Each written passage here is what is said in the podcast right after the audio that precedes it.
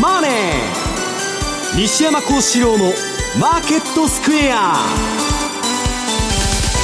こんにちは。マネースクエアの比嘉宏と。こんにちは。アシスタントの若林理香です。ここからの時間は「ザ・マネーフライデー西山孝四郎のマーケットスクエアをお送りしていきます。さて今日西山さんは Zoom での出演ということになります。西山さん。はいよろしくお願いします。お願いしお願いますします。システムトラブルに見舞われてまして今あのバックアップと復旧作業中でちょっとスタジオに行けなかったんで、すいません本当に。年末のお忙しい時期だとは思いますが今日も。よろ激しくしく相場が動いとる折。そうですよね。はい。大変だと思いますがちょっとよろしくお願いいたします、はーいで激しく動いているというお話ありましたけれどもこの時間日経平均株価は0.68%の上昇223円60今4銭高い3万2909円89銭ということなんですが、えー FOMC、ECB とありました、まあ、そこでちょっと色が色の違いがはっきりとしてきたというところですよね。これね、ええ。まあ比嘉さんなんか怒ってると思うんだけど、でパウエルは何なんだと。ええ。2週間ごとに言うことが変わっとるじゃないですか。正解。今度はもうね大ハト派に変身しましてですね、はい。えーホワイトハウスから怒鳴られて変身したと言われとるんですけど、ええ。まあ今日はその辺の話をね、うん。まああの怖いのはですね、はい。円キャリートレードって20兆ドルあるって言われてるんですよ。はいだから変な円高になって、まあ早い話はもうね、来年の春にアメリカ利下げだとかゴールドマンがレポート出してるんだけど、はい。で、上田さんもね、もう12月、1月で何らかの、まああの動きがあるとか言ってえね、えまあ一部日銀ウォッチャーの人は言われてるんですよ。はい。私はまあそれはどうかあのどうあのどうなるかわからないけどえ4月にはね春闘のあれ見て動くって言っとるわけでしょ、うアメリカのリーサネットおややっとぱりズーム独特の固まっちゃった現象が起こっちゃってますね。ちょっと西山さんあの音声がつながっていないようなのでまた復旧次第お話を伺おうと思いますがまあドル円今見てみると141円の7172というところですね、あのチャレンジングという発言があったところからもまだ、えー下に下がって140円台も今週はつけましたけれども。チャレンジングはね、はい。あれどういうやり取りで出たワードかって知ってます？あの委員会ですよね国会の中の。国会の中の委員会で、ええ。実を言うと私もねどういうあれで聞いたのかなと思って気になったので、はい。ちょっと YouTube 調べてみたんですよ、はいはい。で私まあさーっと見た感じでうん。確認できたのって、あの前ってだから副総裁に対してええ。ここのところその、えー日銀会合の前の日ぐらいにとか夜中にはいなんか日経新聞さんにリークさせたような記事がこう出てたりとかっていう情報が出てたじゃないですか、だから情報管理うんどうなってるのっていうのの流れからうん。来年あ年末から来年にかけてはチャレンジングみたいな感じで使われてて何か金融政策について質問をしたことに対してあのワードが出てきたフレーズが出てきたわけではないよねと。うん。いうところなのでそこだけをこう切り取って、はい報道が伝わってるっていうこと自体がかえって今って割とその何でしょうアルゴリズム的なもので動いちゃうじゃないですか、はい。でしかも今、えーと結構あの人というのはお休みに入りますと、まあシステムトレードっていうのは止めなければずっと動いてるっていう流れにはなるんでしょうけど、結局だからそういった中で、まあ、そういうネタに反応してるだからこそ余計に値幅が大きく出てるっていうような感じもしましたしね。ちょっとだからあれはねちょっとうんどうなんだろうなというのは思ったところではありましたけどね。はい。日銀ウォッチャーというお話ありましたけれどもその、えー気になるところをお話伺えるセミナーのご案内をしたいと思います、来週来年ですね、えー1月13日土曜日えラジオ日経マネースクエア共催2024年新春セミナーということで2024年の為替株価指数の見通しを展望するラジオ日経マネースクエア共催の新春恒例のセミナーです。今年はゲスト講師として日銀ウォッチャーとして有名な東端リサーチ株式会社代表取締役社長チーフエコノミストの加藤悦さん。そして現役ファンドマネージャーの西山幸四郎さんが登場します。マネースクエアからも総勢6名のエコノミストアナリストストラテジストもちろん比嘉さん津田さん高尾さんも登場するということです。4部構成でお送りする豪華なセミナーとなっております。このセミナーリアルと会場参加とウェブによるリアル会場参加とウェブによる YouTube ライブ観覧ハイブリッドでの開催となっています。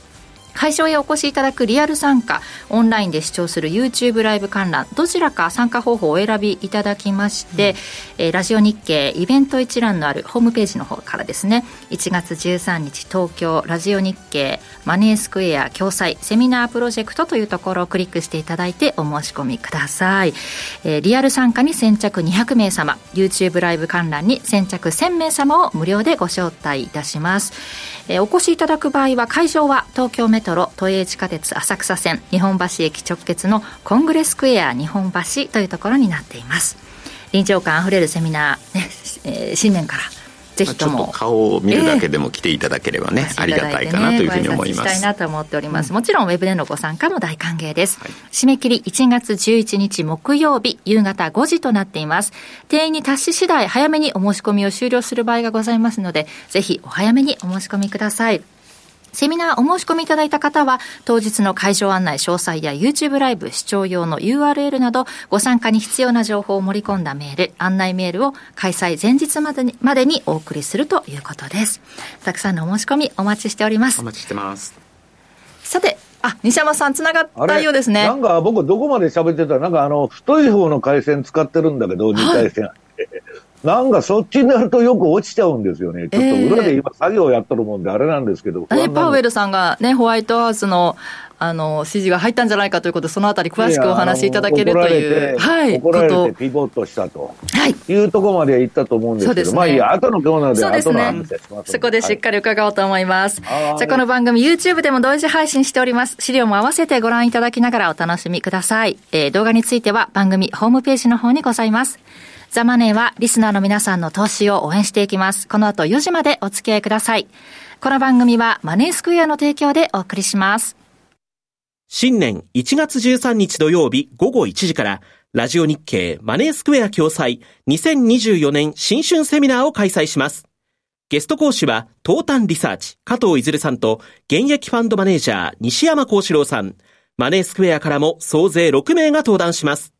このセミナーは会場リアル参加と YouTube ライブ観覧のどちらでもご参加できます。会場は東京メトロ都営地下鉄日本橋駅直結コングレスクエア日本橋です。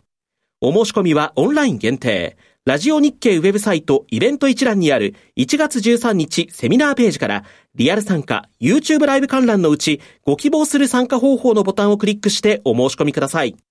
リアル参加に先着200名様、YouTube ライブ観覧に先着1000名様を無料ご招待します。締め切りは新年1月11日木曜日夕方5時。当選者には参加に必要な情報をメールでお送りします。マーケットサインマーケットサインのコーナーです。まずは現在の主要通貨ペア見ていきます。ドル円141円の8081。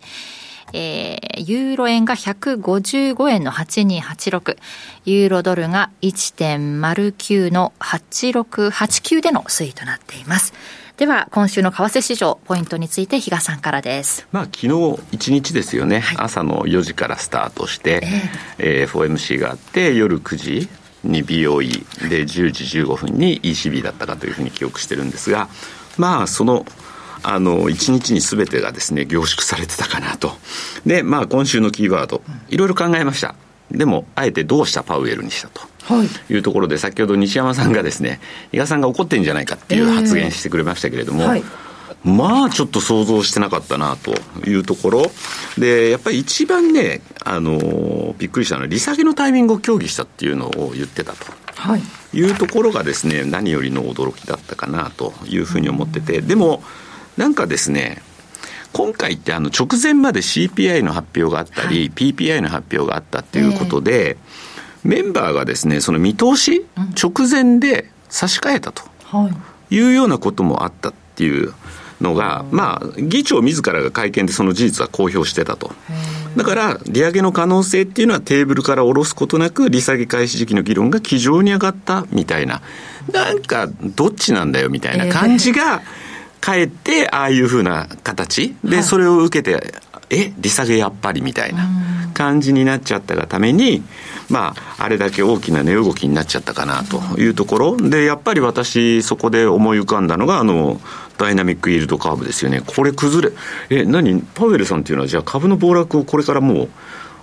あの進める方向で動くのみたいな感じでですね、ちょっと気になったところではあるんですけれども、まあ、今のところ、そのあたり、当然2年債、10年債に利回りは低下してますと、はい、まあ、その前からなんか利下げ、利下げだっていう話で、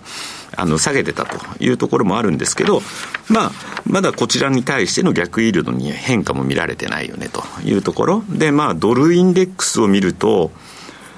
昨日か、ちょうどだから、えっとですね、宮田さんなんかでも結構いろいろお話ししてて、11月29日の、あのー、下値を抜いていくと、ドルやっぱり、あの宮田さんって割とあれじゃないですか、もうドルって、あのー、去年のドルインデックスの高値つけたところからは、ドル安の流れがずっと続いてるんだっていう話をされてて、で、昨日もその話があったんで、ちょっと確認したら、その11月29、直近の安値を下回ると嫌な格好だよね。でも、まあ、宮田さんは宮田さんで、ドル安という流れの話をずっとこれまでもしてるっていうところからは整合性が取れるんだと。えー、もう一で、結局ですね、だからそこで宮田さんと会話した中身は、そこからじゃあ、例えばそれにとって変わるのがユーロだっていう話を宮田さんずっとしてたんで、でね、そうなんです。高くなるユーロドルがどこまで伸びるかかねっていう会話をしてたんですよ、えだからその段階ではまだユーロドルって確かに上昇はしてたんですけど、はい、一旦東京時間では頭が1.09ぐらいでこう抑えられるようなそんな感じの動きになってたんですよね、はい、なのでその夜発表される BOE、ECB がはたまたどういうふうな発あの声明を出してくるか、あるいは会見でどういったコメントが出てくるかっていうところに注目が集まってたところ、まあ、BOE、ECB ともにですね、えー、利下げっていうものに対する、対して時期尚早だと。で、えー、議論にも上がってなかったよというような、まあ、想定通りのっていうところからユーロドルが買われたり、ポンドドルが買われたりという流れで、それに伴ってクロス円全般が上昇。だから、ドルはそれに支えられて、下値はキープされたね。若干でも戻りが遅かったっていうのは、皆さん気づいたことだと思うんですよね。だからドル円って、今日は142円の半ばぐらいまでこう上がる場面ありましたけど、昨日なんか見てると、やっぱりユーロ円の方がポンポンポンポンと上がっていってでドル円はそれに比べるとなんか上昇ピッチ鈍いっていうのは感じられたところだと思うんですけど、まあ、まさにだから日中ちょっと宮田さんとそういう会話をしてたのが、まあ、そういうシナリオ通りの動きになってったなと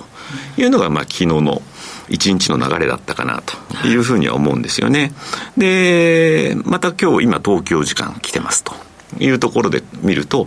なぜかですね、まあ、円のマザーマーケットだからって言ってしまえばそれまでなんですけど、うん、なぜかこう、円高になる傾向が、見て取れるよねと、東京時間はというような感じで、だから今日も今、142円割ったり、あるいは156円台をユーロ円が割ったりとい。う動き、じゃあこれまたロンドン時間になってどうなるかねと。いうところなんでしょうけど、まあ、結局のところ、みんながもう、あのー、次のイベントとして捉えているのが来週19日の日銀と。はいいうところで、まあちょっとね、私もね、割とないというのをずっと言ってきてたんですけど、ここのところのその中央銀行サイドの動きを見てると、ちょっとやっぱり気をつけとかなんか、どっか片隅には、はしご外される可能性もあるのかなっていうのは、ちょっと意識しておかなければいけないかなと。いうような気持ち。だから、あのー、そこは中立で、19日っていうのの結果を、見たいなというふうには思ってるんですけど、仮にまあシナリオ通りに、まあ19日ですよね。だからまあ何もできませんでした、みたいな感じになるんだったら、うん、そうだな、それでもドル円っていうのは145まで戻せるのかなっていうのはちょっと思うところですし、ユーロ円は逆に160までは行ってくれる可能性はあるんじゃないかなというふうには思いつつ、でもこの間の下、下の153とかってユーロもユーロ円なんかも踏みとどまった箇所があったり、はい、あるいはドル円も本当140円台っていうのもあったりとかっていうのがあるのでちょっとそれははしご外された時にはそこで止まるのかどうなのかっていうのはやっぱ考えて望まなきゃいけない部分ではもう本当年末押し迫っても来てるのに最後の最後で、はい、しかもその主役が日銀とはっていうところではですね まあ期待を裏切らないでほしいなっていう気持ち、うん、そんな感じでまあ思ってるというところなんですよね。でえー、っと一応ちょっとじゃあさっきドルインデックスまで見てもらったんでちょっと飛ばしてですね S&P500、はい、まあ結局金利低下で株高。ニューヨークダウは史上最高値でしたっけ？昨日は、はい、でも更新という動きなんですけど、前々から言ってる通りここ利下げしてきたら本当に短い期間の金利っていうのがドーンと下がってきてその後の株安っていうのは過去の歴史が一応証明してますよねというのがあるので今は金利低下で株高というような流れになってきてるからといって、はい。ちょっとこれは本当に安心できないし、来年以降、本当そこがテーマにはなるというふうにか、あの、これまでもずっとお話してきてるとこなんで、やっぱりちょっとね、また来年は来年でですね、気が抜けないところがどっかで来る、そこをちゃんとキャッチアップできるかなっていうところはですね、まあポイントになってくるんだろうなというふうに思ってます。はい、で、えっ、と、先ほどもちょっとお話しした、まあドル円の冷やしのチャート、見ていただくとですね、これ200日移動平均線下回ってるんですよと。はい。戻しきれてないっていうところで、まあ、ドル円ってやっぱりこれトレンドは下だよねっていうのがまだ冷やしなんかは出てるし一方でユーロ円を比べてみると、200日移動平均線でギリサポートされてるかなというところ。でその上に来てると。で何よりやっぱり注目してたのがユーロドルというところなんですけどかなりこれは昨日大きく上げたよねというところなので、まあ、今ちょうどですね、えー、っと、その手前のところの高値と面合わせをしているところになってます。はい、ここからもう一段上に抜けていくのかどうなのか。これが回り回ってユーロ円とか、そういったところにもですね、えー、つながっていくところなので、ちょうどだからそういう意味では今、あの、ここからどうなるっていう見極めるポイントには差し掛かってるかなというふうに思ってるので、まあ、あのードル円、ユーロ円とかの単体の動きを見るんじゃなくて、ちょっとユーロドルとか、そういったものの方のチャートにもですね、目を向けてほしいかなというふうに思っておりますと。同じ黒線でもね、同じ動きをするというわけではなくて、ということですよね。はい。そのあたりしっかりちょっとチェックしておかないと、どういう要因でね、日銀要因でそのチャレンジング発言があったときに同じように下に下がっていったんですけども、うん、あれはちょっとだから違うかなとは思ってるんですけどね、うん、だから本当、ちょっとあの、きちんとした報道を私はそこは求めたいかなと。これだけ相場がね、ちょうど薄いところでこういうふうな感じでね、値幅が出てしまうので、はい、まあちょっとそこは、あの媒体さんマスコミさんとかもですね、うん、きちっとしたところをちゃんと報道していただく切り取るっていうことはやめてほしいなっていうのが、まあ昨日あたりの動きを見ても思うところだし、うん、その前の週ですよね、はい、日銀さんのその報道が出た時も。上田さんの報道が出た時もそうなんで、うん、ちょっとそこはねあのうん。私からのお願いって言っても聞き入れてもらえるわけではないでしょうけど、ちょっと望むところかなという感じですね。なんかちょっと疑心暗鬼になっているというか、やるのかやらないのか、あのなんていうんですか、思惑ばっかり先走ってしまってっていうところですよね、逆にそれそういうのがくすぶってるから、日本時間で円高に進みやすいっていうのは、そういうところもあるのかもしれないですよね。あその利下げに関しても、ちょっとマーケットがね、先読み、先取りしすぎてるっていうところもあるので、パウエルさんが牽制といいますかね、ちょっとそうじゃないよという感じの雰囲気を出すのかと思ってたところに、その利下げの議論をしたっていうことが来たか余計にちょっとね倍倍動いちゃったっていうだから、どうなんですかねだからそうやってまあめったにないことみたいなんですね、そのあの見通しを変え変えたいと差し替えたいというふうに言われることっていうのはそれほどないみたいなんですけれども、うん、そういう意味ではだから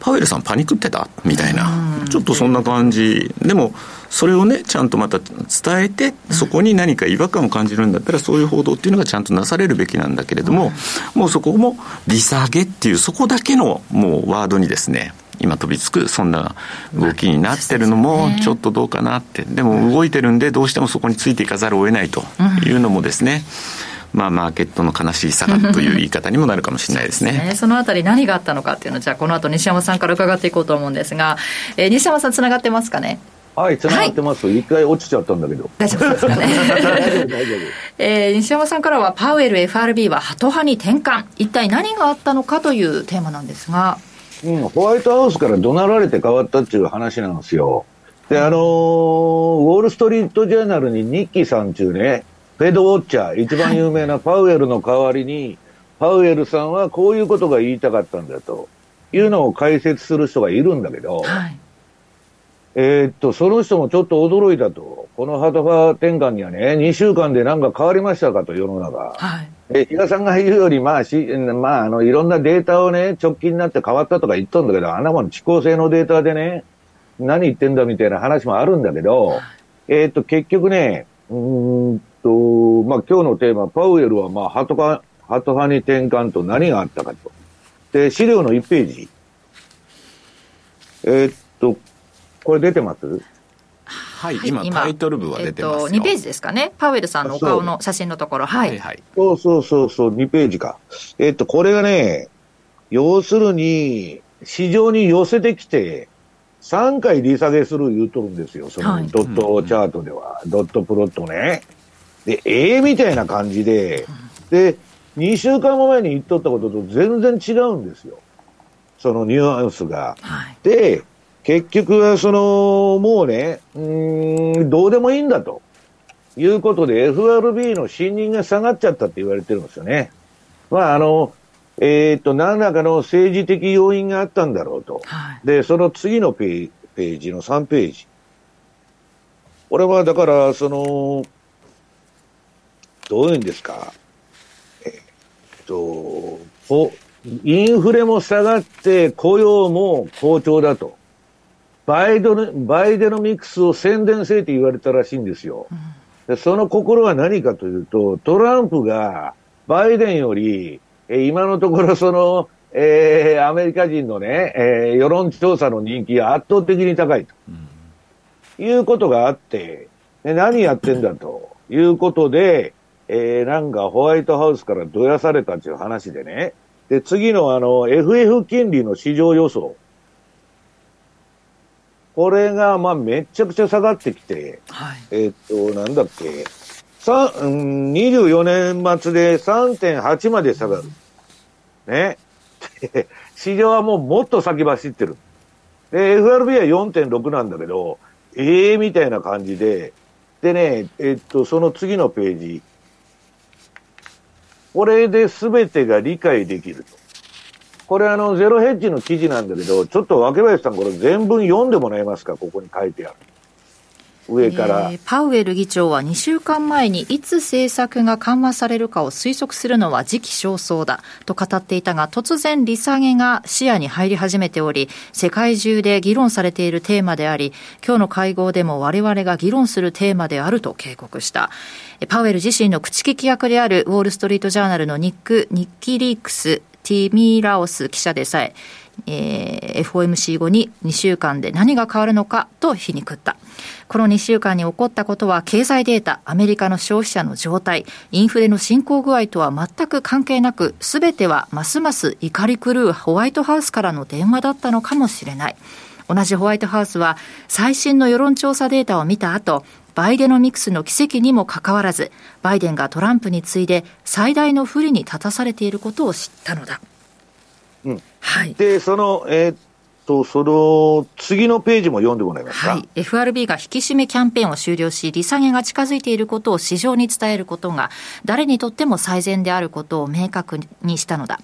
2026年の予想 FF 金利を2.875%に据え置いたにもかかわらず、FRB が予想に反して選挙前の2024年に利下げを実施することを決めたのは確かにそのためだろう。1965年、ベトナム戦争と大いなる社会の資金調達のために、えー、低金利の信用を欲していたリンドン・ B・ ジョンソン大統領は、ウィリアム・マチェズニー・マーティン FRB 議長をテキサスの牧場に呼び出した。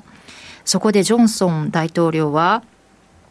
他の交換に退席を求めた後、マーティンを壁に押し付け、FRB にもう一度金利を抑えるよう要求したと伝えられている。マーティンは屈服し、FRB は貨幣を印刷し、インフレは1980年代初頭まで上昇し続けた。それから60年後、パウエルはつい2週間前に、見た通りに判断することをやめ、バイデンのチンピラに壁に押し付けられる代わりに FRB が持っていたわずかな信用に屈することを決めた。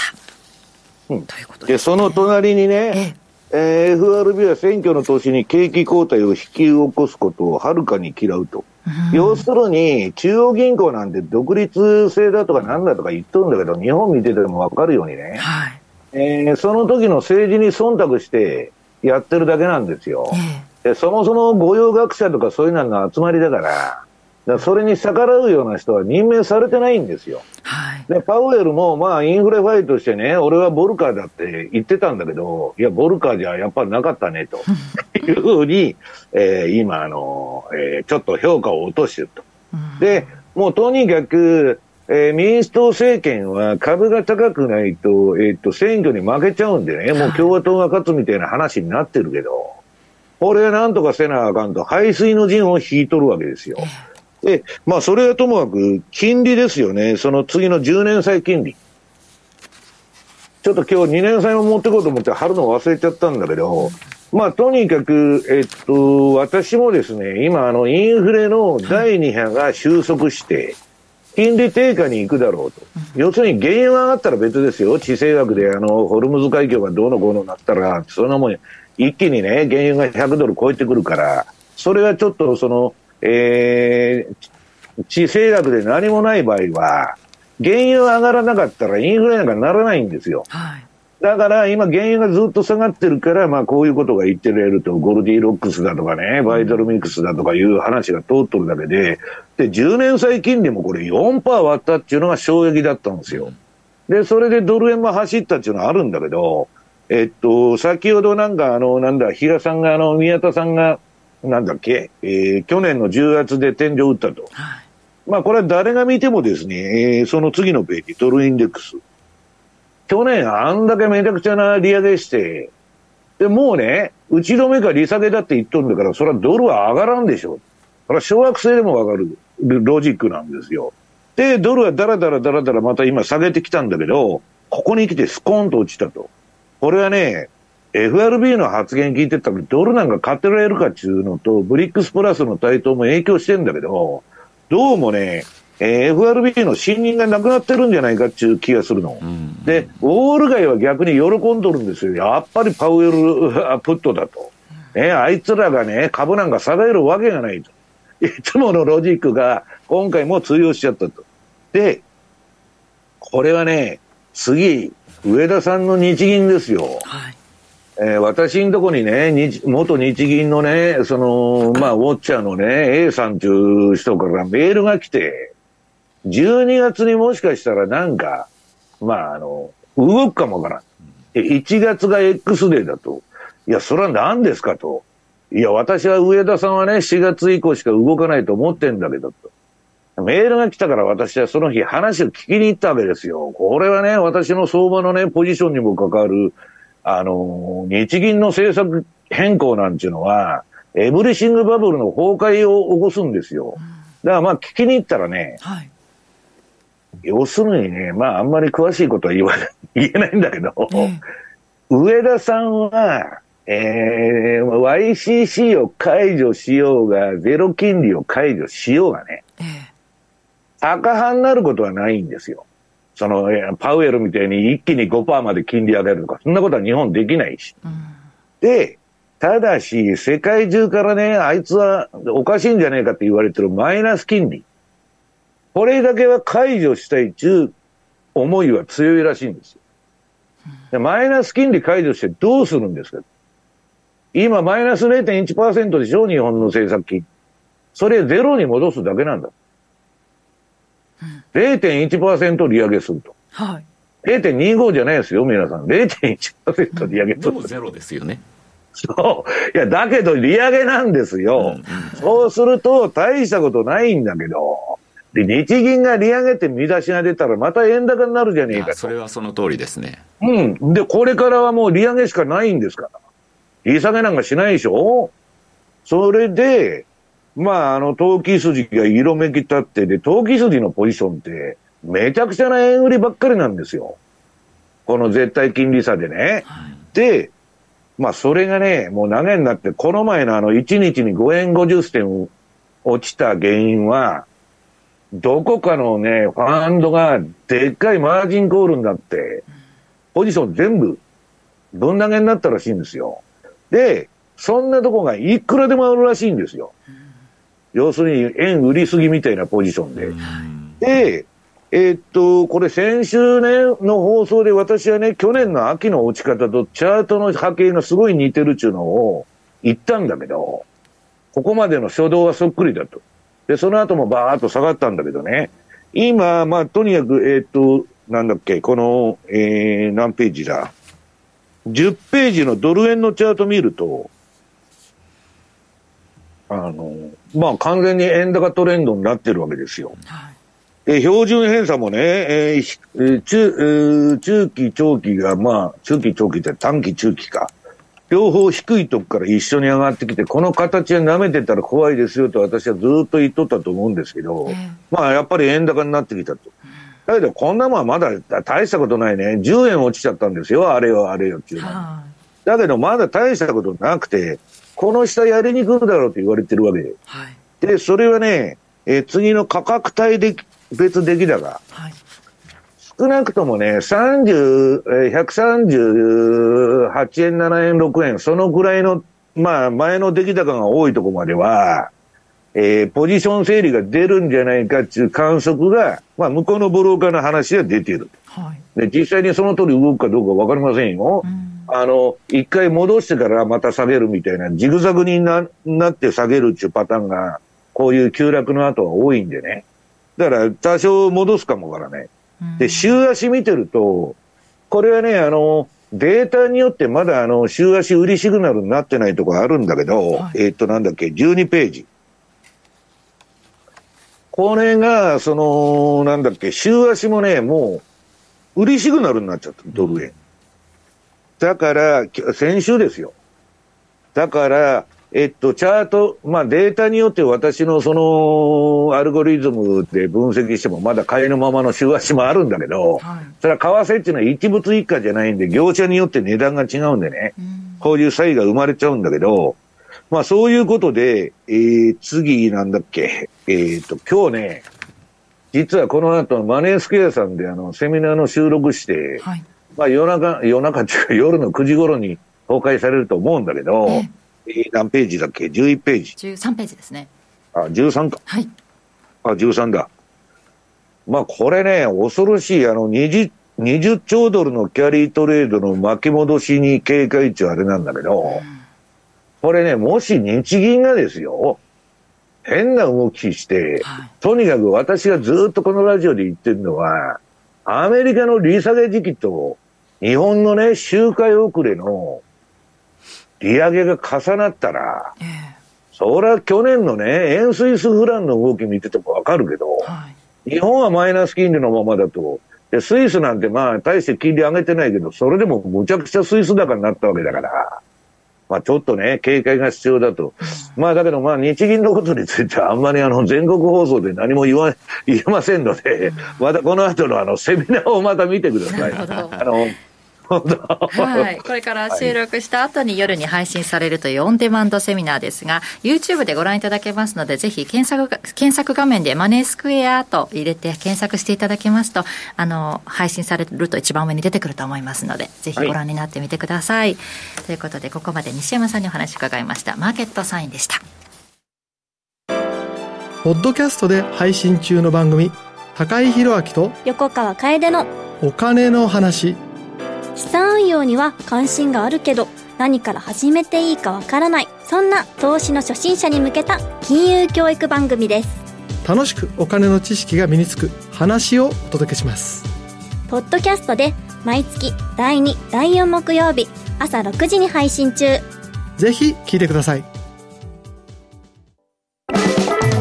Thank you for listening to ラジオ日経ラジオ日経第2放送の音楽専門チャンネルラニーミュージックでお送りしているリクエストコーナーの特別版が期間限定でお聞きの第1放送に登場ラニーミュージックオールリクエストアワー on RN1 シャッフル本日この後夜9時30分から Stay tuned! Stay tuned.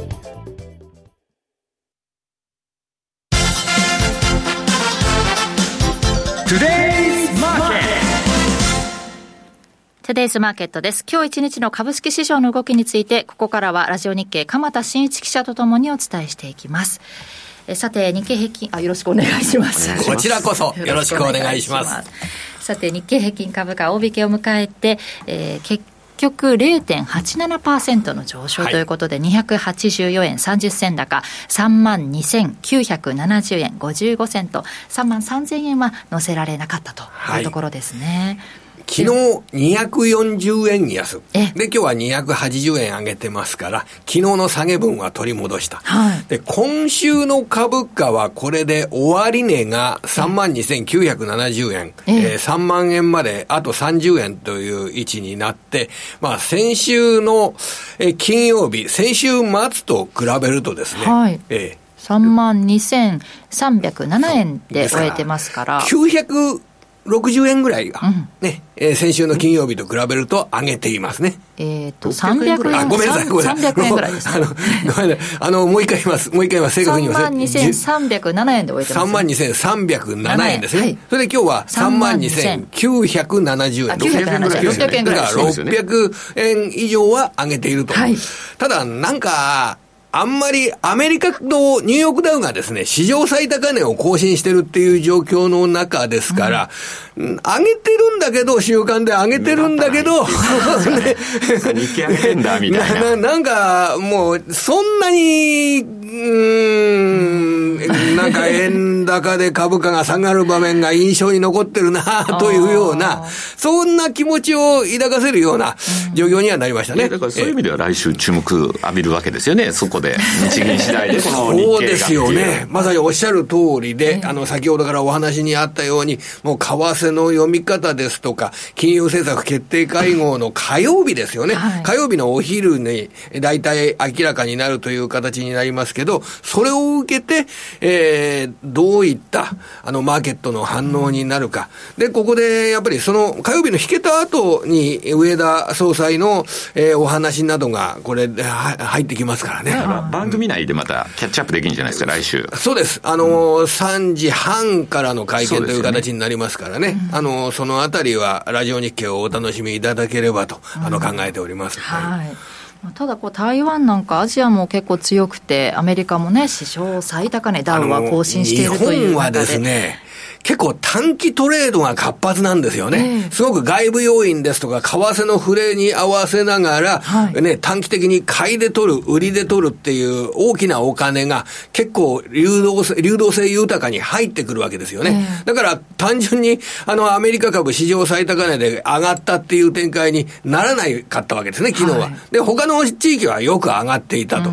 で、ここを見るとですね、すごく今の需給のことがよくわかるかなと思ったんですけど、今日、業種別で一番上がってる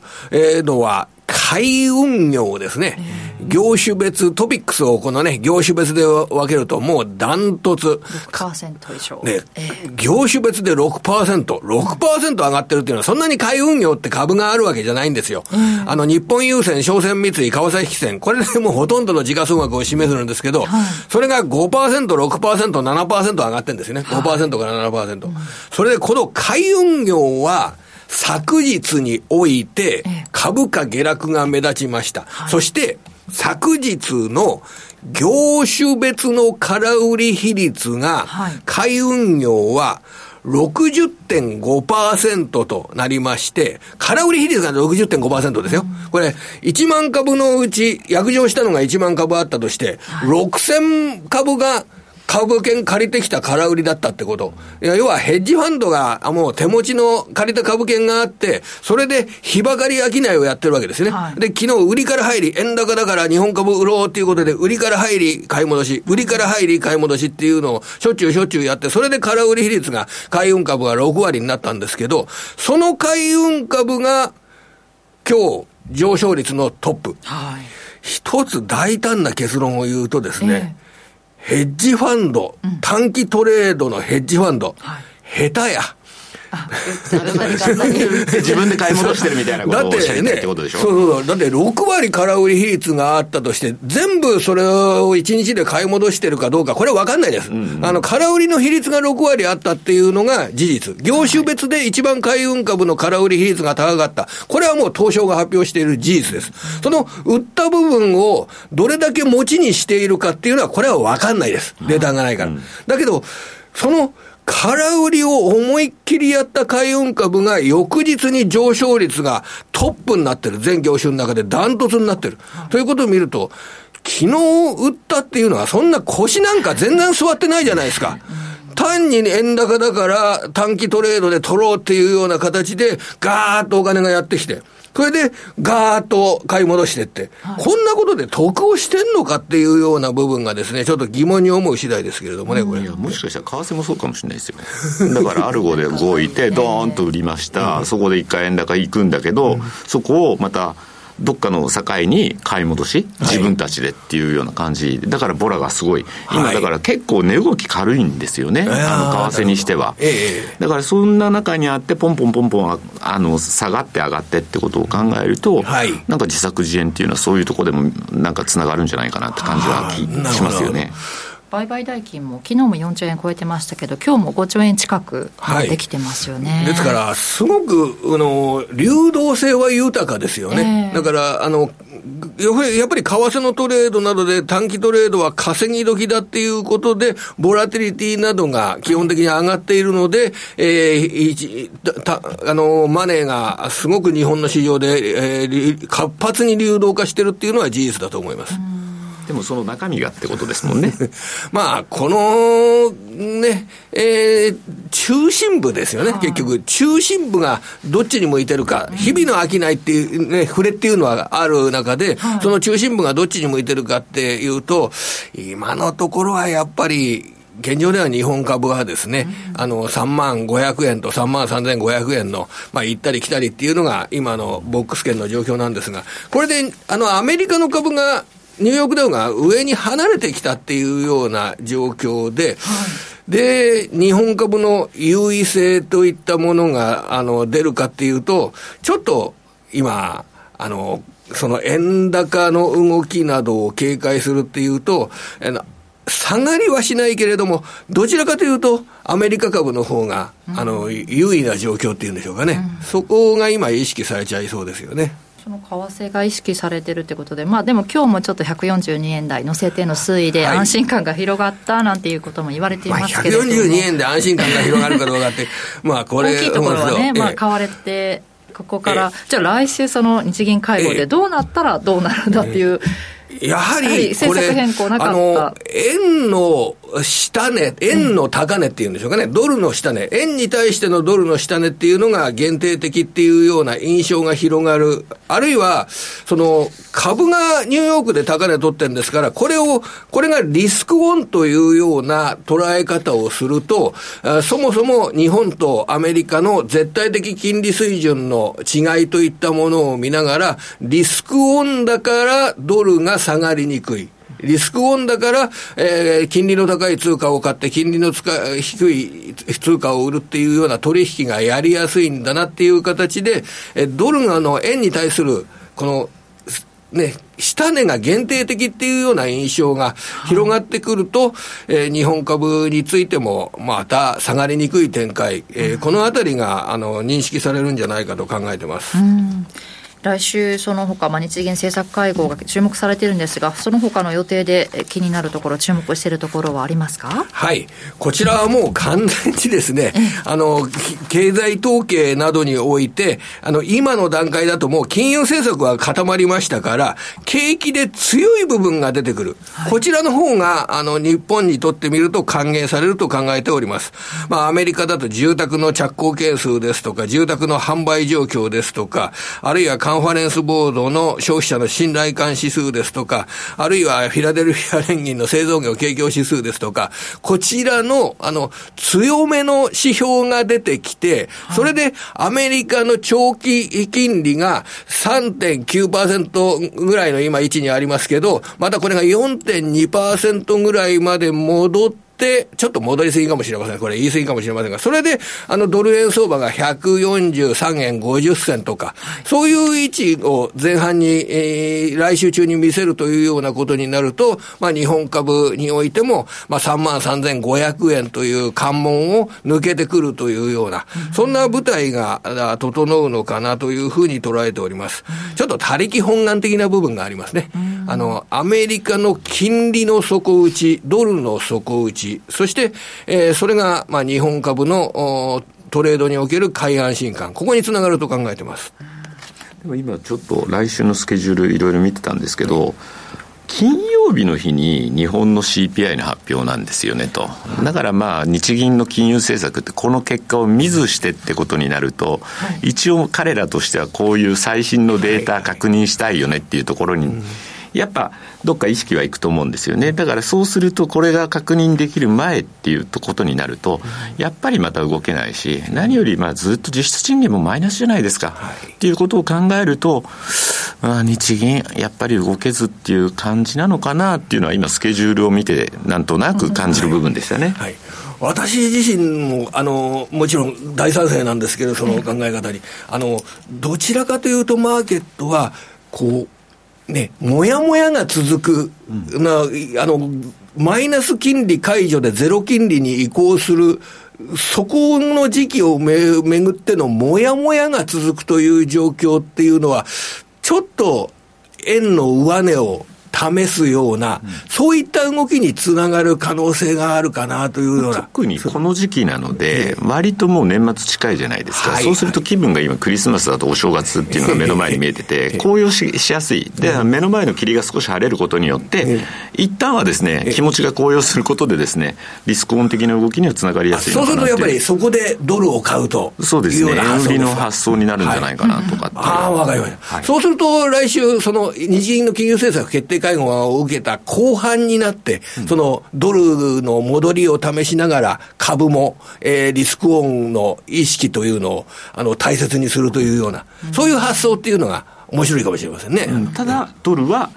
もう利下げっていうのが、なんとなくマーケットが先走ってやってしまってるっていうのがあるので、ドルは上値が重い。だからどちらかというと、ユーロとかそれ以外のクロス円と呼ばれるところが、どこまでそれを引っ張るかっていうところだと思いますけどね。ドル以外の通貨と。あ、この、あの、昨日から今日などについても、ユーロとドル見ると、ユーロが1.1乗せっていうような動きで、強まってますもんね。そうなんです。そこが鍵なんだとああ、なるほど。そこでドル安の、ね、あの、一つの象徴みたいな、あの、動きになってるわけですね。えーとクリスマスに入る週ということですからね、来週早々火曜日に日銀会合の結果発表、会見もありますから、そこを見極めての動き、ちょっと注目したいと思います。ここまで鎌田さんでした。ありがとうございました。ありがとうございました。では、マーケット簡単に振り返っておきます。日経平均株価は、えー、284円30銭高い32,970円55銭で引けています。高いところでは33,122円33銭と400円以上上昇する場面もありました。そしてトピックスは反発しています。10.93ポイントプラス2332.23ポイント。えー、そして東証グロース市場250指数は15.56ポイントのプラス677.57ポイントとなっています。そして東証、えー、プライム市場全体の売買高ですが20億4405万株売買代金は4兆9574億8600万円プライム市場全体の値上がり銘柄数は、6割程度、57.8%の961銘柄。値下がり銘柄数は全体の40%、666銘柄。変わらずが34銘柄となっています。そして商品指標も見ておきます。直近の国内の金先物は1グラム9285円、20円高で0.21%の上昇。直近の東京原油先物は1キロリットルあたり6万6640円、1910円高でこちらは2.95%の上昇となっています。ではここからは西山さんにアメリカ市場、今週のアメリカ市場を振り返ってもらいます。お願いします。はい。まあ、株式市場は、まあ、私も12 11月の頭にね、ここからまあ年末まで株上がるみたいなレポート書いて、で、上田さん何もしないんで、その次の週にバブルに行こうだという話でね、まあ、その通りバブっとると。で、それはね、先週、あ、今週も資料それつけといたな。あのー、3月にあの、シリコンバレーバンドがぶっ飛んでから、はい、まあ、金融機関に金入れまくってるんですよ。だからもう、ジャブジャブの環境が QT で引き締めてんだけど、はい、えー、実際にはまあ、あのー、マネーはジャブジャブと。で、なんか買わなきゃいけないっていう人ばっかりでね、えー、まあ、金余りの運用難みたいになってたとこに、まあ、あの、ここのところ、金利が低下してからもね、実はあの、えー、例のあの、アメリカ株上げてる7銘柄だとか、動きがちょっと横ばいになって重い時期があったんだけど、はい、ここに来ても、ぶっ飛んできましてですね。で、それは、えー、っと、なんだっけ、うん、これ資料の何ページ ?15 ページ、えー、?15 ページか。はい、またね、どう、どうせ、そう、荒野の7人ですよ、いやさん、本当あのね、いや、あの、結局は、あの民主党がね、株が、あまあ、トランプに対して、まあ、トランプが大統領になるのかもどうも知りませんよ。バイデンがまだ本当にね、大統領選挙戦えるのかもどうも、どうもわかりませんけど、まあ、今の状況では、一応バイデンとトランプの一騎打ちみたいな図式で、で、バイデン劣勢と。でも株を上げること以外にあの政権はないんですよ、何も。あとはイデオロギーで変な政策ばかりやってるだけで。で、まあ、アメリカのその国民の不満をね、鎮めるには、とりあえず、まあ、株を高くしとかないと、選挙に勝てないっていうのが過去のデータなんで、とにかく上げたいと。で、あの、民主党政権っていうのは大きな政府なんで、まあ、何かにつけ市場にすぐ介入するわけです。共和党は、まあ、あの、暴落しても放置したりするんだけど、介入をするわけですね。だから安心だと、バイデン政権のうちはね、株なんか下がるわけないっていう人がたくさんいて、まあ、その通りの、えー、パウエルも政策に転換したと。はい、ね、ホワイトハウスから怒鳴られて、もうそれが全てですよ。だから、何が根拠で動いてるかって言ったら、大統領選挙で、うん、私はね、今週、為替ディーラーの集まりがあって、それでいろんな来年の相場どうだって言った時にね、はい、もうね、皆さんね、ファンダメンタルズもクソも関係ねえと、そんなことは。選挙だと。で、そのために政権が株が上がり下がり、多分、えー、そこそこ広いレンジでジグザグジグザグやるんだろうけど、はい、要するに、その、えー、下げた時はすぐ下支えに来るから、うん、そうするとね、今の下馬評で言うと共和党が勝つような予想になってんだけど、はい、えー、民主党負けて、そんなことわかりませんよ。民主党が勝つかもわからないけど、でも、共和党が勝ったら市場介入しないんで、基本的に。うんドーンと来ちゃうと。だから逆に考えれば大統領選挙までは、えー、なんだっけ、下がってもね、あんまり下叩いてると、まあまた買い戻しになっちゃうみたいなことが言われてて、だからそういう意味ではもう政治的な動きになるだろう。2024年以降の相場は。で、資料のこれ16ページ。まあ先ほどから言われてるように、あの、連日の高値更新でニューヨークダウが跳ねてる。なんか今まではね、えー、なんだっけ、ナスダック100が一番買われてたんですよ。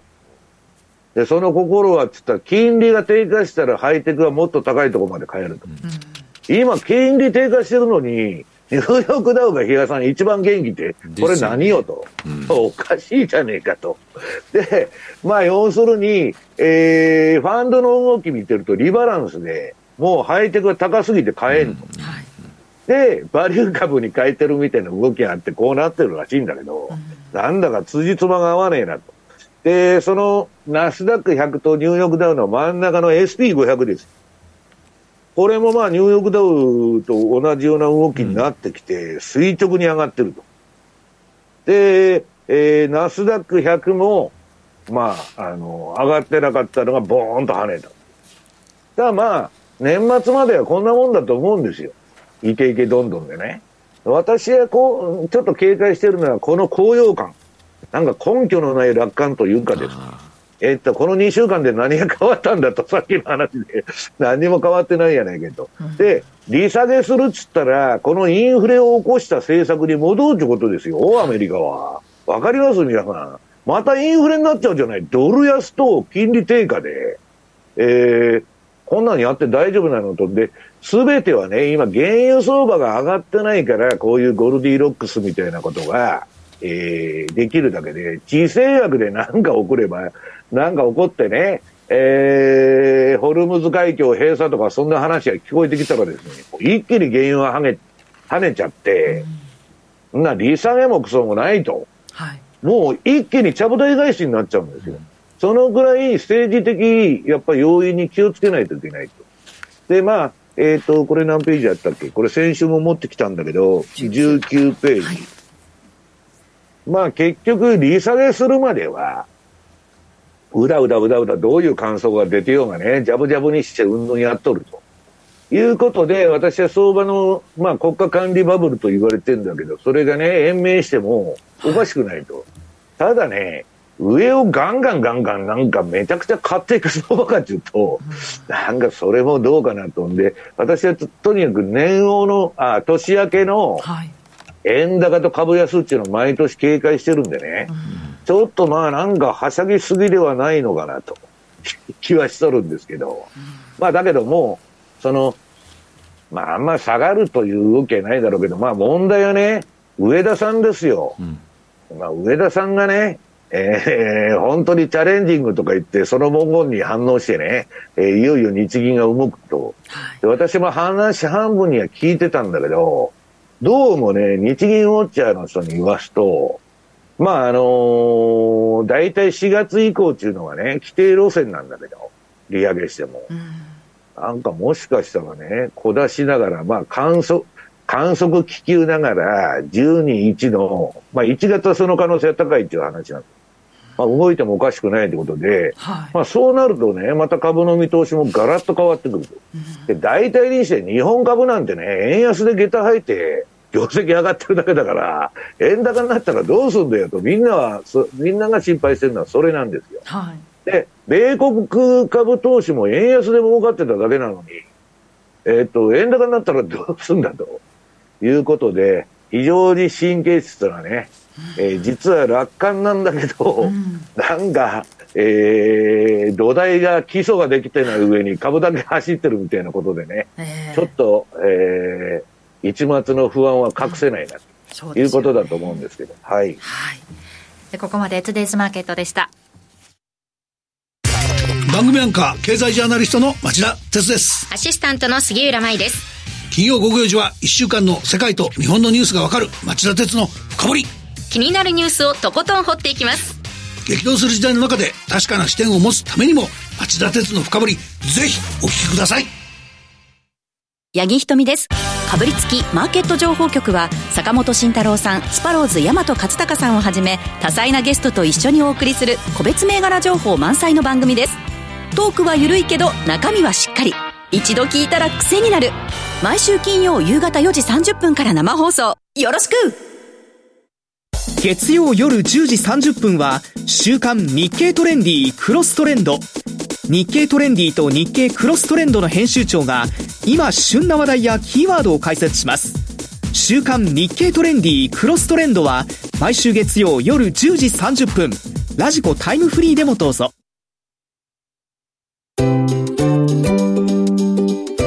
マネースクエアトラリピボックス。トラップリピートトラップリピート僕の名前はトラリピトラップリピートトラップリピートそれを略してトラリピマネースクエアといえばトラリピですが、そのトラリピをもっと日常のトレードで活かすためのトラリピの活用アイディア。今日はマネースクエアの高尾さんにお話を伺っていきます。よろしくお願いします。よろしくお願いします。さて中銀会合続々と行われまして、はい、動いた動いたというお話ですが世界戦略通貨どうだったでしょうか、はい、どのような反応があったかというところなんですけれども、はい、はい、まあ、ちょっといつも載せているものですね最新のものがちょっと2日前のデータということになるんですけれども、これなんと珍しい OG9 ダイヤモンド戦略評価損ではなく評価益がちょろっと出てますと。はい、はい、これちょうどたまたまあの火曜終了時点の終値が、あの戦略上のど真ん中の1.07付近にいると、こういう現象がまれに起きるといったところで。あの本当サボテンに一夜に花が花が咲くみたいなそのぐらいのレアさがあるかなと思うんですけれども。673円の評価益が出てるってことですね。益が出てるのでパフォーマンスがもう164%といったところですごくよく動いてくれているといったところでうん、で現状としては今だとちょっとまたレートが上がっちゃってるので評価損を抱えているような形になりつつも今度は逆にドルカナダがやっぱり FOMC の影響を受けて、うん、えー、下がってきていると。いったところで、今、この数値だと10万円超えの評価損が出ているんですけれども、ここもだいぶ今、昨日一昨日で、えー、減ってきているような動きと、利食いが進んでいるような動きになっていますと。なので、非常に流れとしては世界戦略ですね、うまく把握している状況、引き続きできているかなといったところなので、うん、チャートをちょっと見ていこうかなと思うんですけれども。はい、まずは OG9 位から。はい、えー、火曜日終了段階とかではちょうどこのど真ん中1.07ですね、をつけていたので珍しく評価益が出るといった状態だったんですけれども、うん、まあ、そこから今は1.08付近まで一度上がってきているので売りの部分のポジションをちょっと持っているといった、はい、そういう状況になっているかなと思うんですけれども、うん。やっぱり年末に入ってきて、もうこの時期になってくると、ボラティリティ減ってくるかなみたいなところで、こういう動きが出てくれると、あまだ動いてくれるんだといったところで、はい、最後のあと残り2週間、これがどれだけ。積み重なってくれるかといったところがポイントになってくるかなと思ってます、うん、でもやっぱ今年あんまり下行かなかったよね。これまで番組でもちょっとね、うん、あの1.06がいいとこかもしれないみたいな話はしてましたけど、うん、はい、やっぱそこもなんか軽く触れたぐらいで、はい、まあ戻ったんでここからまた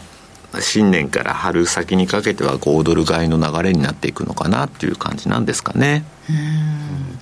やっぱり年末のどこまでやっぱりシーズナリ的に下がるかみたいなところを見てたんですけれども、はい、はい、そこはちょっと今回このぐらいですね。なかなか下げきらなかったなというところなので、はい、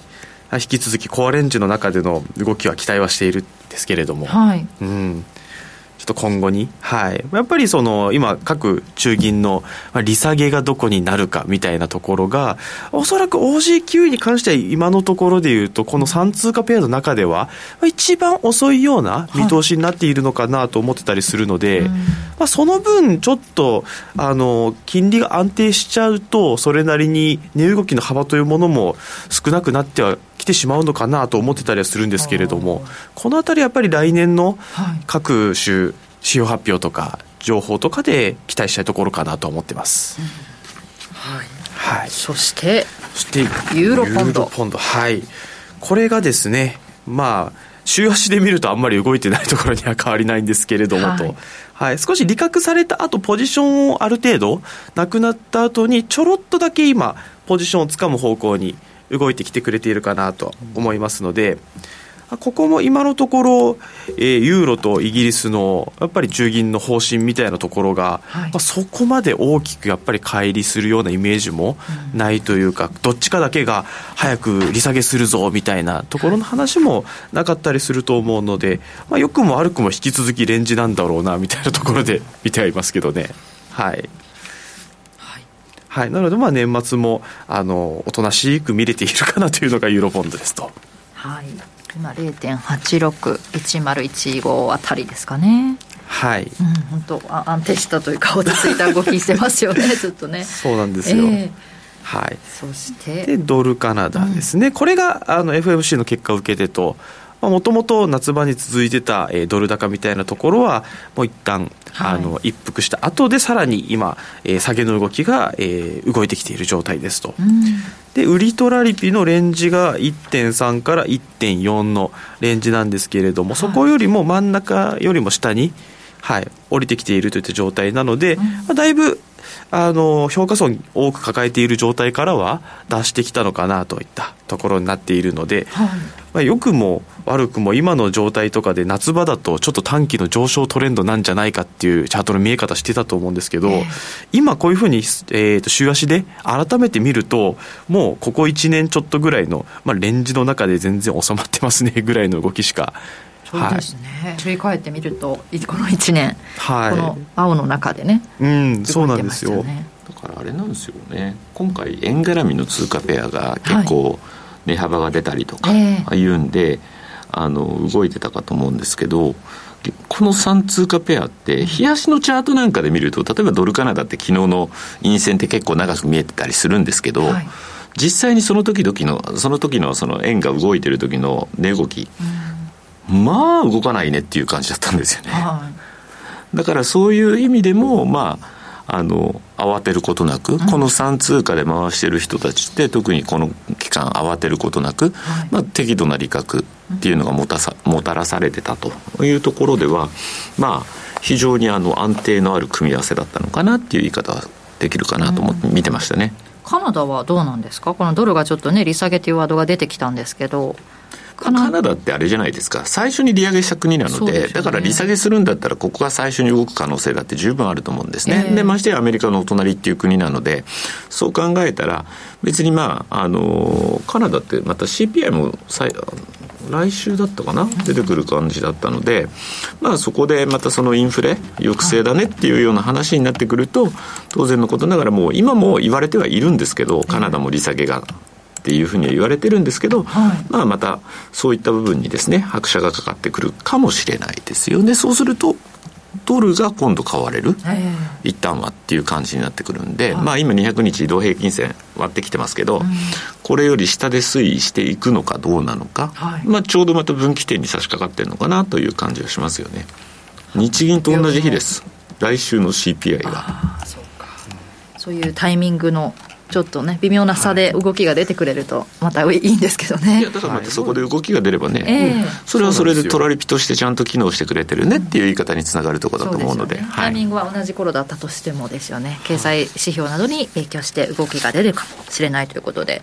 まあ、やっぱりちょっとねクロス円の動きが先週、今週と目立ったところだったので、はい、落ち着いた動きだったんだなっていうのを改めて見ることできましたけど、はい、クロス円でいうと、ユーロ円もね、結構この番組、うん、このコーナーでもお話しされてますけども、はい、ユーロ、ね、さっきからお話ありましたけど、どうでしょうか？そうなんです。ユーロ円もやっぱり、今の値動きとしては、やっぱり164円台とかまでいったところから、はい、まあ、ここまで今、一旦は折り返してきている状況ができているといったところで、やっぱり日銀の19日の発表に注目が集まっていると思うんですけれども、はい、そこに対してはおそらくあの上田さんの内容としてはあのそんなチャレンジングな内容っていうところとしては、あさほどなことじゃないといった予測の方が今おそらく大半を占めているとは思うんですけれども、はい、まあ、だからといってその結果が必ず、もうあの絶対に円安になるぞみたいなところとは限らないともやっぱり思ってたりはするので、はい、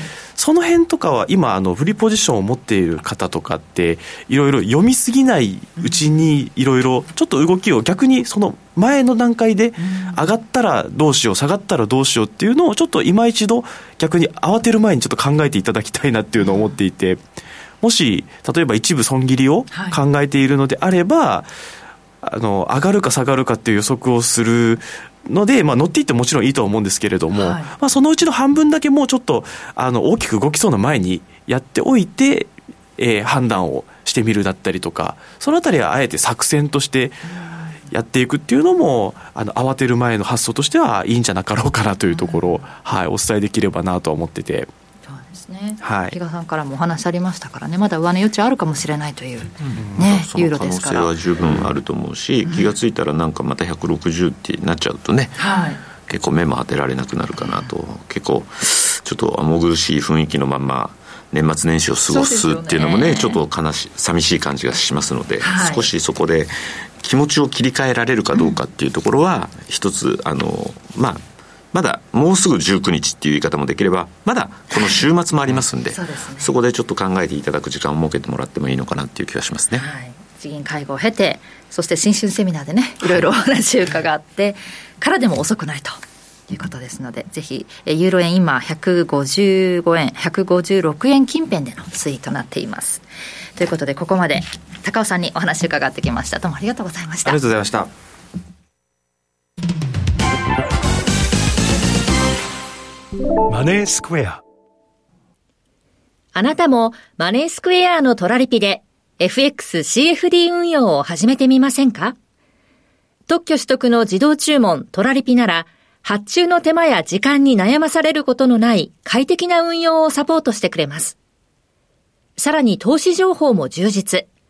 投資家の皆様のお役に立つ最新情報を毎営業日配信しております。ザ・マネーでおなじみの西山幸四郎さんをはじめ、有名講師陣による当社限定の特別レポートも多数ご用意。マネースクエアの講座をお持ちの方であれば、すべて無料でご覧になれますので、ぜひチェックしてみてください。今なら新規講座開設キャンペーンも開催中です。講座開設はもちろん無料。お申し込みはおよそ5分で完了いたします。気になった方は、今すぐトラリピで検索してみてください。その他にも、マネースクエアのホームページやツイッターなどの公式 SNS では、運用に役立つ様々な情報をお届けしていますので、ぜひチェックしてみてください。マネースクエアではこれからも、ザ・マネー、西山幸四郎のマーケットスクエアを通して、投資家の皆様を応援いたします。株式会社マネースクエア金融商品取引業関東財務局長金賞番号第2797号。当社の取扱い商品は投資元本以上の損失が生じる恐れがあります。契約締結前交付書面をよくご理解された上でお取引ください。ご機嫌いかがですか？鈴木よしこです。地球は競馬で回ってるでは重賞レースの展望のほか競馬の話題を楽しくお送りしています。お便りは番組ブログの投稿フォームからツイッターはよしこ競馬で検索してください。番組はポッドキャストでも聞けますよ。地球は競馬で回ってる。毎週金曜日夜8時30分から好評放送中です。皆さんラジオ日経でお会いしましょう。企業トップが語る威風堂々毎週水曜日夕方4時40分からオンエア。パーソナリティの毎度。相場の福の神藤本信之さんが厳選した上場企業の経営トップをゲストに迎え事業展望や経営哲学などを伺いつつトップの人となりにも迫るインタビュー番組です。企業トップが語る威風堂々はラジコタイムフリーポッドキャストでも配信中。ほら聞いてや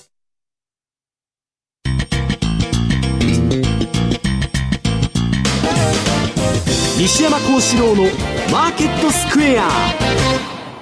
このコーナーではマーケットの見方について西山さんにいろいろな角度で教えていただきます今日のテーマはアメリカの利下げと日本の利上げが重なると点点点ということですがまあ当然円高ですよね。はい。それはもう強烈な円高になると言われてるわけですよ。うん、で、えー、っと、資料のこれ何ページ ?21 ページ。はい。これまあアメリカもね、まだわからないっていうのは、こんな元の政策に戻してね、みんなまたアメリカのゼロ金利にしてくれるんだと、FRB が。で、永久にバブルを続くみたいな話しとるんですけど、はい、まあこれピーター・シフさんが出てきてね、インフレに勝利宣言して利下げするとかなんか言っとるんだけど、元の環境に戻るからまたインフレがひどくなるんじゃないかと。まあこれも一理ありますよね。で、ドルは売られるわけだから、金利下げたら。当然コストプッシュしてくるわけです、輸入物価が。で、そういう中で金利の見方も分かれてて、はい、これガンドラックなんかは来年までに3%前半にね、10年債利回りが低下って言っとるんですよ。ガンドラックは来年の第一四半期に景気後退に陥るとアメリカは。このシナリオが実現して3%台前半、今4%の10年国債金利が下がったら当然円高になるでしょう。はいで、そういう可能性も、まあ、頭に入れとかなきゃいけない。で、かといって、これはまあ、あの、今の債券王のね、債券王と呼ばれるジェフリー・ガンドラックですけど、えー、その前の債券王のビル・グロースさんは、もう10年債金利がね、今の4%前後が適正なんだと、これ以上は行き過ぎだって言ってるわけですよ。で、こんな債券王と呼ばれる人間二人の相場感が真っ二つに割れてる。こんなのどっち行くか分かんないなという話になっちゃって。で、えー、っと、次が重要なんだけど、えー、っと、ゴールドマンがね、えー、っと、レポート出して、FRB は来年3月、5月、6月の3回連続利下げだと。はい。これ、上田さんはね、えー、利上げが、えー、っと、ずっとあの、チャレンジングで、今度日銀関係者が火消しに出てきたわけですよ。その、市場の見方行き過ぎだと。うん、日銀はね、そんなドラスティックなすごいことはしねえんだと。来年の4月以降だって言ってんだけど、その4月以降に利上げするとしてもですよ。はい。アメリカの利下げ時期とこのゴールドマンの予想が正しいなら重なるじゃないですか。ええ、めちゃくちゃな円高になっちゃうじゃないですか、そうすると。だから、まあ、それまでにね、市場が織り込む形もあるし、どういう、まあ、逆にドル高もね、地政学がなんか起こって、変なリスク、えー、回避の回とか言って出るかもわからないから、相場がどっち行くなんていうことは私断言しませんけど、はい、一番恐れてるのが来年の春に来るみたいな観測になってる。で、西山さん、債券市場多分催促してきますよね。そういうことになる。大体、あの、年末までです3%前半なんて言われたら、で、今めちゃくちゃな円高になっちゃうじゃん。いう話なんですよ。そのガンドラックの予想が当たれば。これでね、えー、っと、まあ、あの、次のページ、日銀チャレンジングだと。はい、で、まあ、いろんな選択肢があって、なんか小出しに出してくるのと、もう一つは、ゼロ金利解除に対しての、12月にですよ、この、今回の会合で、観測機器を上げるかもわからないと。まあ、市場に織り込ますっていう意味で。で、今、あの、岸田さんの支持率は円安になると落ちる一方なんでね。えーえー、庶民の生活は苦しくなってね、岸田なんとかせえと増税しかせんやないかと。で、減税したら今度は財務省から嫌われるんで、ここはね、円高に持っていくしかないっていうのは岸田さんの選択肢なんこの前上田さん会いに行っとるでしょ、はい、だから、まあ何が政治的にこれこそ日本の方もね、もうあの、安倍派を潰してやるみたいな動きになってる中で、一体ね、比嘉さん、アベノミクスっていうのは安倍派が推進してきたんですよ。アベノミクスってついてることない。うん、今度、岸田さんって何かあるのかいと。いや、今そこまでの余裕がないような気がしますけどね、自分の足元があれだけ、あの、ぐらついてるんで。いや、そんなことだ、だ、だけど、それはそうなんだけど、じゃあ誰の言うことを信じたらいいんだ？だ、誰がリーダーなんだ？いや、だからそれが今いないのが日本のまた弱みじゃないですか。でしょ？だから、こんな不安定な状況でね、えー、むちゃくちゃな円高になったら株も買えるんかいと。いう日本株もね、話になってきて、まあその隣だからあの、安倍派の政治資金問題がなんか政権中枢を直撃しとる。はい、で政治的にも空白が生まれてね、えー、これはどうなるんですかと、私も聞かれてるんですけど、ね、海外の連中から、知りませんと。え、でも政治的な空白生まれるんだったら、やっぱり日本売りなんじゃないですか、そこは。いや、それがそうはならないんですよ。うん、要するに、えー、っとね、アメリカの、とりあえずは、日銀はね、まあ、まあ、ここで言っちゃうと、上田さんはそんなドラスティックなことはするわけないんですよ。えー、ね、アメリカの選挙が終わるまでは。そのためにあの人は就任してるんですから。で、アメリカの金利がどうかの方が今一番重要課題で、でもう一つ言えばね、アベノミクスっていうのは何やっとったかって言ったら、この異常な低金利と量的緩和政策っていうのはね、はい、私いつでも言ってたのは、国民の預金を連帯保証とするインフレ政策だと。円の購買力はどんどんどんどん落ちてるわけ。で、給料上がらないから今みんな怒りまくってるわけですよ。ふざけんなと。で、もともとアベノミクスっていうのはね、人工的に作った円安によって、企業収益を上げて、その効果が家計に降りてきて、トリクルダウンが起こると。企業が儲かって、全然起きてないじゃん。起きなかったんですよね。うん、だからこれは失敗作だって言われてるんですよ。で、その、それを今でも続けてるんだけど、はいこれ失敗した現代貨幣理論ですよ。まあ、金ばらまいとったらね、いつでもい、あの、いくらでも金吸ったらいいって実験をやっとったんだけど、はい、それもね、私はゆっくりとね、終わりに近づいてきてるんじゃないかという気がするんですよね。だから、もう結局ね、政府が人工的に作ってる相場でしょアメリカも日本も。だから、こういうね、中銀が相場にね、介入して人工的に作った相場っていうのはね、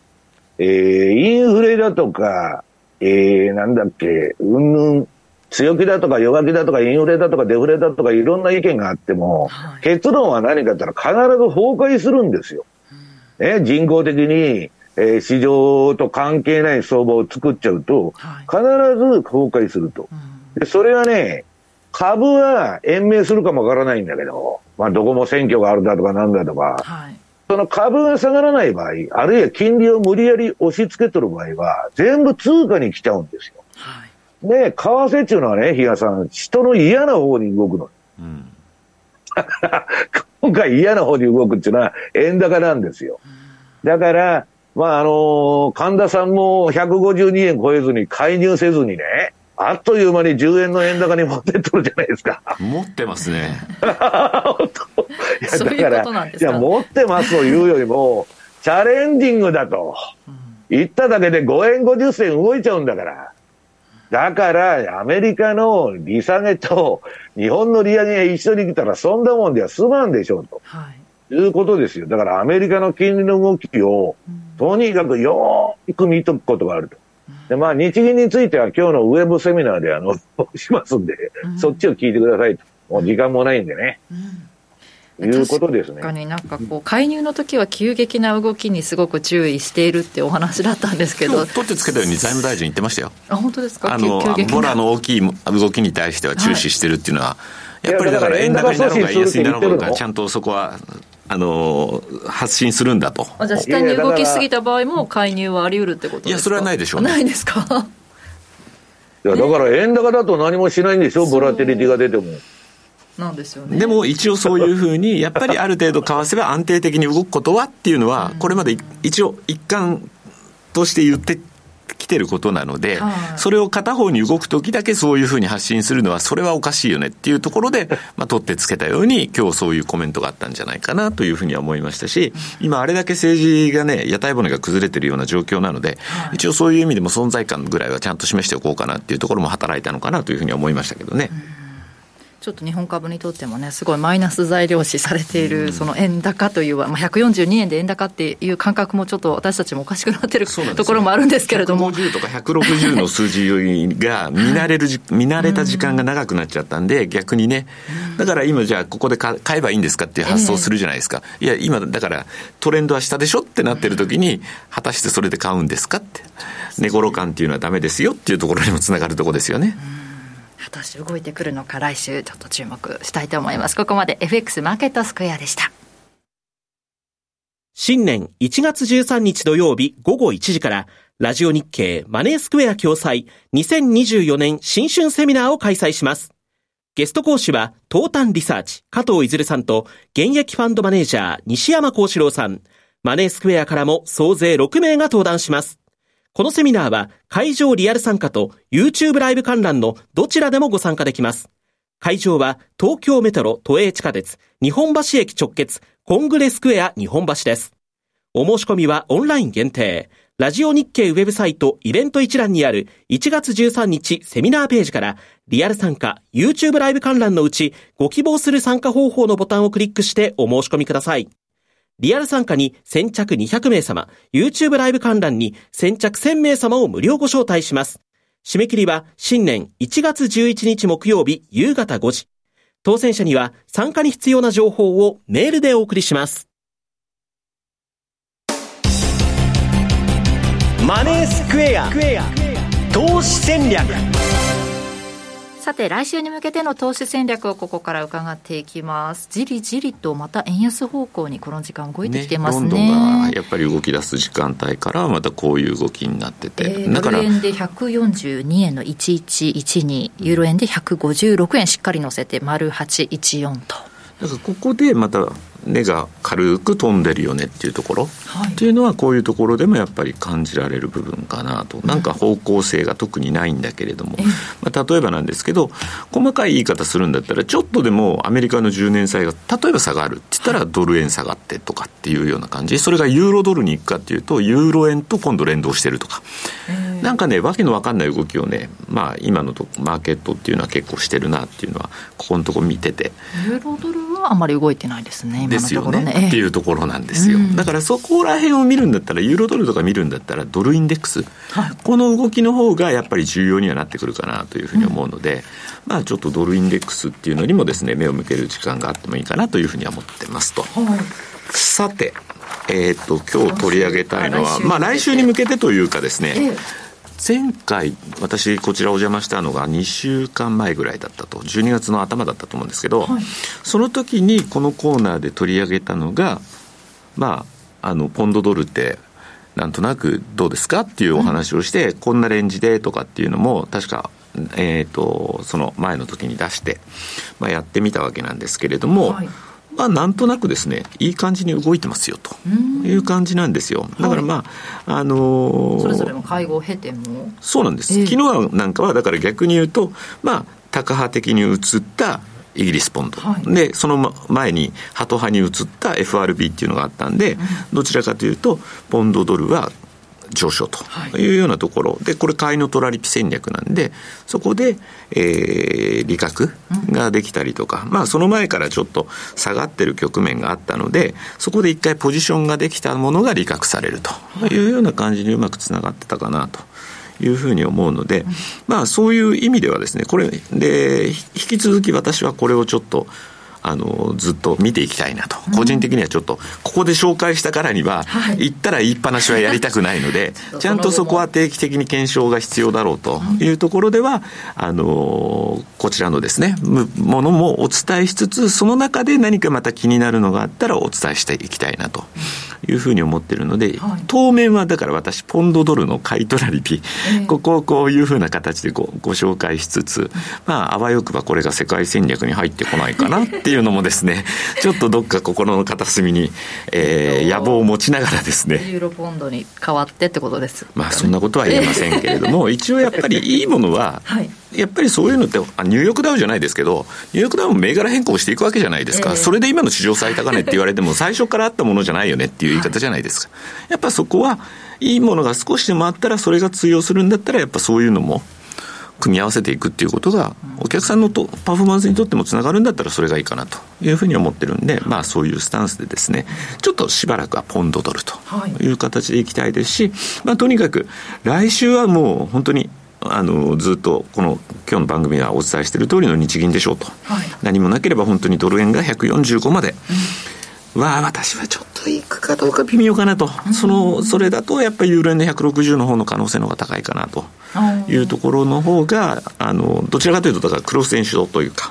そういった形の方が強くなるんじゃないかなと思ってるので。日銀のことはちょっとこの後のセミナーでお話しされるって西山さんおっしゃってましたけど、はい、あのウェブセミナーにいらしてください、ね、あのあんまり全国放送で喋れません そうだ。あのさっき、出来高のね、大きいところぐらいまでは下行くんじゃないかみたいな、価格帯別。そんなもんで止まれば同じだと思いますけど、そのこれだと136円ぐらいが一番多い価格帯ですよね。ファンドのポジション見てても、何しても円売りがたまりすぎとるんですよ。えーだから当然戻すときも10円下げとるんだから、はい、早い話5円戻してもおかしくないんだけど、うん、私はギザギザギザギザね、はい、えっと、ドルの金利がもうピークアウトしちゃったら、ええ、ドルを買う材料はないんですよ。うん、あるいは、その上田さんがもしね、はい。えー、変な気を起こして12月 今月とか1月になんかちょっと変なこと言うとね、えー、えらいこっちゃとなってもおかしくないじゃないですか。はい私はね、為替のね、まあ、ディーラー連中、今年あったんだけど、もう本当は嵐の前の静けさじゃねえのと。みんな言ってね、来年はまあとにかくボラティリティは上がるだろう。はい、どっちかは知りませんよ。円安いか円高いか。うん、言ってましたね。まあ確率としては円高にある程度最初は進むんじゃないかっていう感じですよね。うん、そういうことですね。うん、だからこの来週の投,、えー、投資戦略でポンドドルおすすめしてましたけれども、まあ、要するに私はあのシグナルに従ってやるだけだからな、円安にならんかったら別にあの、いや、どっち動いてもいいんですよ、早い話がね。何かしらドルに、ね、材料が出て動きが出るのかどうか、まあ、その場合はまた戦略見直しということで比嘉さんの方からフォローがいただけるとい。うことですので、はい、またこのコーナーでお話いただきたいと思います。ただ多分ですね、はい、私こちらの番組お邪魔するのが、はい、今年は今日が多分最後ですと。えー、あはいはいはい、はえー、って言われてもその通りです。びっくりした。あのそういうことでですね、はい、まああの今年1年皆様そうかそうか。お世話になりました。ありがとうございます。私なんかやめてほしいっていう最後みたいないつでもそれは本当に。また来年もよろしくお願いいたします。お願いします。ということでここまでのお相手は？西山幸四郎と、マネースクエア比嘉宏と。若林理香でした。さようなら。さようなら。この番組はマネースクエアの提供でお送りしました